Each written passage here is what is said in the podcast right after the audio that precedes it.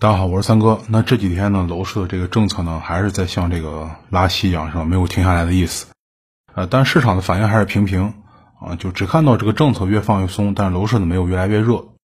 呃，那基于这种情况的一种，就是说一种新的带动市场舆论的这个风向就出现了。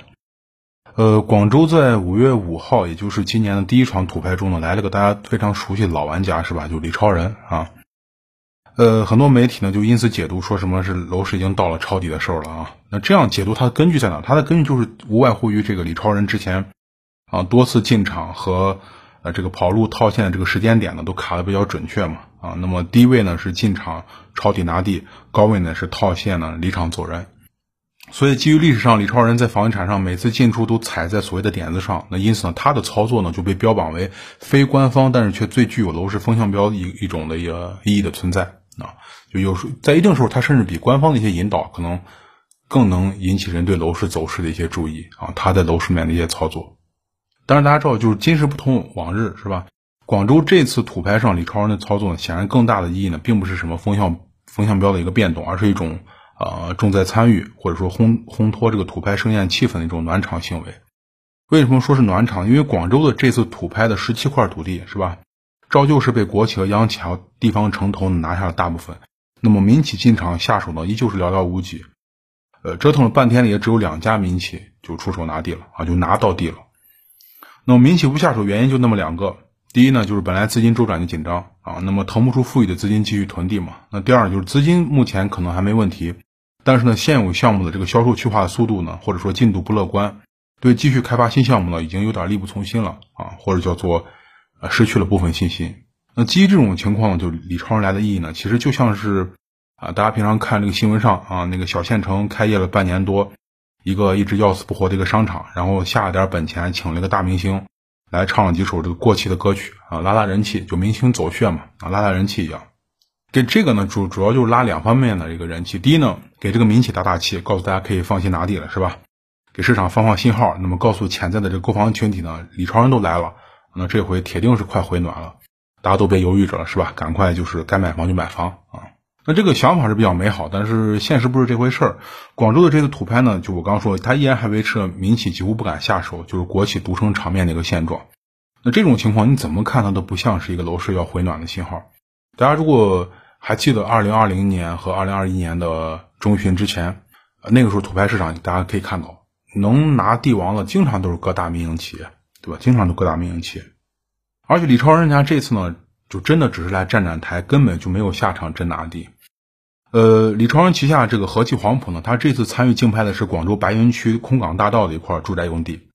这块地呢，在这次的这个土拍中算是一个热门地块吧，一共进行二十五轮的这个竞拍，而和记黄埔呢只举牌竞拍了一次，那最终呢还是被这个中海地产这个央企拿下了。也就是说，连这个抬价都只抬了一次。那李超人真的就是说重在参与。啊，就是一个参与奖，不过就是这一次抬价呢，也让这个白云空港大道这一块叫做 A B 二九零四零零三的地块呢，最终以百分之十五的这个顶格溢价成交了啊，就还是达到最高了。那目前呢，就是超人拉预期，那么央企买单成交，市场呢欢呼沸腾，是吧？广州这次土拍呢，最终呃成交率达到百分之九十七，那么流流拍率呢仅为百分之五点六，呃，这个成绩还算不错啊，一改去年第三轮的这个百分之二十四的流拍率。也就是说，李超人这次在这个土拍中的这个气氛组算是尽了一份力了，而且这个力也算尽到了，是吧？那广州这次土拍呢，不管李超人是不请自来也好，还是说大家心照不宣的搞了一次重在参与的作秀也罢，啊，这些都不重要啊，重要的是市场的这个反应呢，它彰显出一个问题，就楼市已经为了想释放出一点积极的信号呢，开始有点着急了，或者说不择手段了。大家试想一下啊。如果换到二零二零年疫情结束后那阵子的楼市，或者说二零二一年第一轮土拍市场当时那阵的行情啊，大家想一想，那咱们楼市自己的楼市都快热爆了，是吧？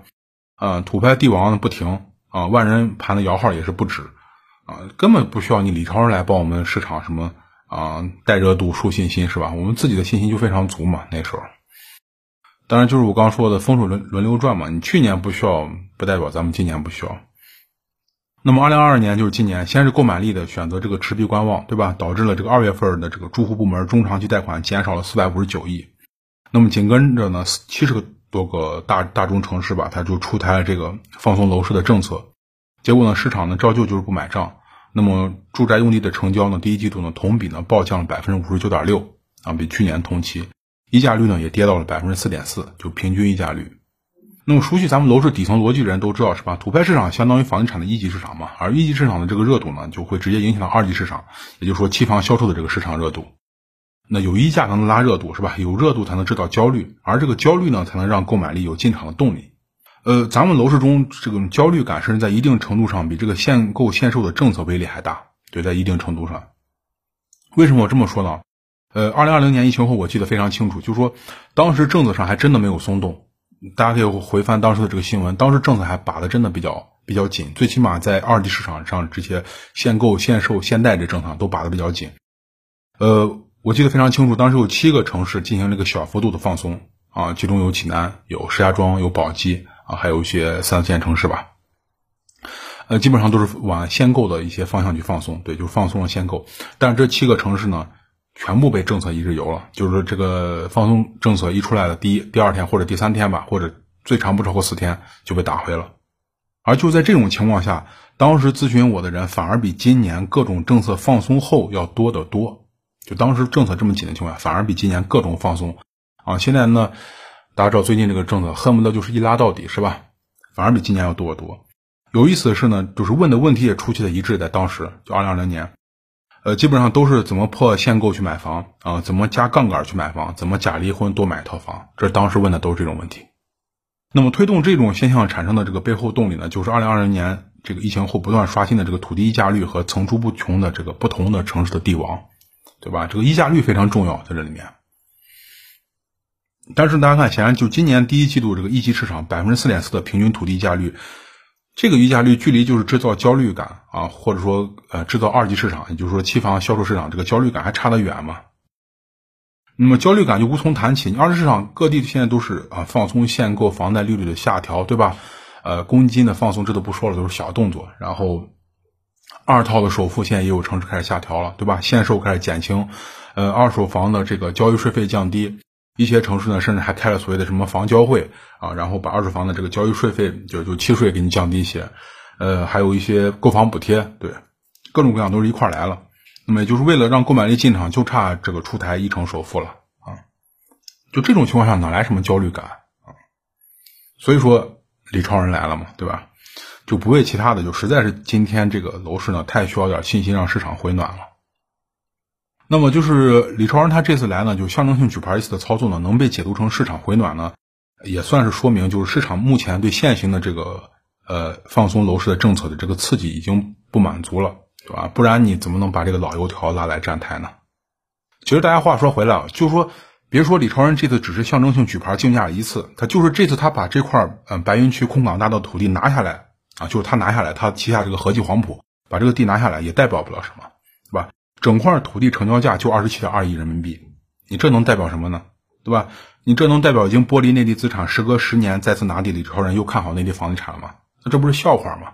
咱们举个不恰当的例子，是吧？你成天大鱼大肉时间长了，你可能偶尔还吃一次泡面了，这能，但是这能代表你接下来每个礼拜都会固定吃两次、三次吗？大家知道，早在二零二零年，那就是疫情爆发第一年，是吧？那李超人就开始有计划去陆续套现在英国和欧洲的资产，他当时在那边不是布局很多吗？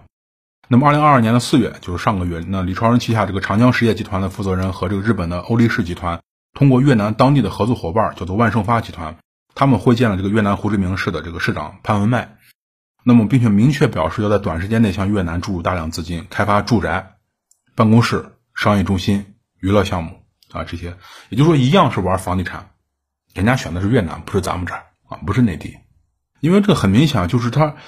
他李超人他需要一个像越南这样一个几乎没有被系统化耕种过的一个沃土来布局自己的重资产的一个商业帝国，而不是说啊在一块像内地楼市一样被翻了无数次已经开始贫瘠化土地上选择继续播种施肥。咱们不说什么啊，有人说啊越南发展不起来是吧？他没有一个全套的这个产业链的链条是吧？他没有全套的工业化知识。咱们不讨论这未来事情，就说目前它的发展势头，你在这儿一样是搞房地产，照样比咱们就是内地这个要。就对对李超人来说，诱惑力要大得多，对吧？就我刚刚举那个例子，内地这个地已经翻了无数次了啊，早都已经这个土地的肥力已经差不多就是不敢说到头了吧，也肥力也七七八八，那边就几乎没人翻过地啊。所以说，这个李超人这次为楼市站台这个事儿，你就看看就好啊，没有什么太大的意义。大家想，有时候很有意思，是吧？一个人在某一个领域的定性呢，是根据环境的需要来改变的。我们想想以前啊，提起李超人的时候，说炒楼花是吧？买地囤地，推高房价，祸害房地产市场啊，是个大坏蛋，巴不得让人赶快滚蛋。那现在呢，又讲李超人啊，眼光独到，能来广州土拍呢，是再次看好内地楼市的韧性和价值，非常有意思，是吧？大家不是成天喊着房价吞噬实体经济嘛？那怎么这样的炒房狂人来了，不是应该我就应该痛斥一番嘛？那现在怎么一众媒体反而大赞其投资眼光的准确啊，并且认为呢这是民营房企跟进拿地的好好机会了？也就是说，看来只要市场环境的需要啊，正话反话都可以说，是吧？能达到市场预期的目标就 OK，这个才最重要的。至于这个人是。以前我们说他坏，现在可以说他好嘛，对吧？以前可以说他破坏了这个市经济，或者说炒高了房价，现在可以又可以说他看好内地这个楼市的这个韧性和价值啊，话都是由人说的啊，只要市场需要。那么广州这次虽然说有李李超人站台，但是就是说像前文说的那个民营房绝大部分，就绝大部分的民营房企，他参与土拍的，就依然还是装死啊，就不出手。有看到民营房企和买房的个体。大家注意啊，民营房企和买房的个体都有一个共同特征，那就是大家都是掏的自己的钱，自负盈亏的时候下手就比较理性。啊，大家和国企、央企的这个背景不同，是吧？人家的背景天生很不同。就民营房企，你看它明显在楼市紧张的时候，这些民营房企就也也开始收缩。就像咱们个体买房一样，感觉楼市不好时候，大家都开始把钱包捂紧，对吧？持币观望，因为每一分钱都有自己赚的。你不要说你一年赚一百万还是两百万，还是一年赚十万、二十万，都是自己赚的。但是你看国企央企就不一样啊，财大气粗是吧？当然他们身上也有这个啊，在楼市低迷的时候负责推一把这个所谓的他们的责任是吧？比较特殊的责任。呃，那么到今天为止呢，今年的第一轮土拍已经基本上进行的已经七七八八了。那广州这边其实还算好的，我看了一下长三角，南京就惨了点南京呢是二十百分之二十六点三的这个地块流拍，就它的第一轮。那么四成的这个地块都是底价成交，一共卖了十四块地，其中有十二块。是国企拿的，也就是两块地被民营房企拿掉，在这一点上，嗯，南京和广州是一样的啊，它就是这个流拍率比较高，达到二十六了，和去年广州第三轮一样。而且就是南京这样的土拍业绩，还是在降低了保证金和提高了限价，并且减少了配套要求情况下达到的。也就是说，南京地方政府这次的土拍是给开发商把利润空间让足了，对吧？给你的这新房限价空间提高两千块钱一个平方米，就是那新房以前比如说。你备案是四万五是吧？现在给你让备到四万七嘛。然后呢，你的这个要求，你的这个配套建设也少了，这等于压低你的成本嘛。你成本减少，就你的利润增加嘛。但是还是土拍热不起来了啊，都是国企央企在这个撑场子，就民营房企不买账嘛。那么可能也是因为这次土拍这个比较拉胯的这个成绩是吧？和民营房企在土拍市场这个畏缩不前。那么网传啊，这个消消息我现在也没有办法确定是不是真的，是吧？网传南京已经解除了这个江北核心区的限购政策，那么就南京户籍在南京的户籍在这块已经不限购了。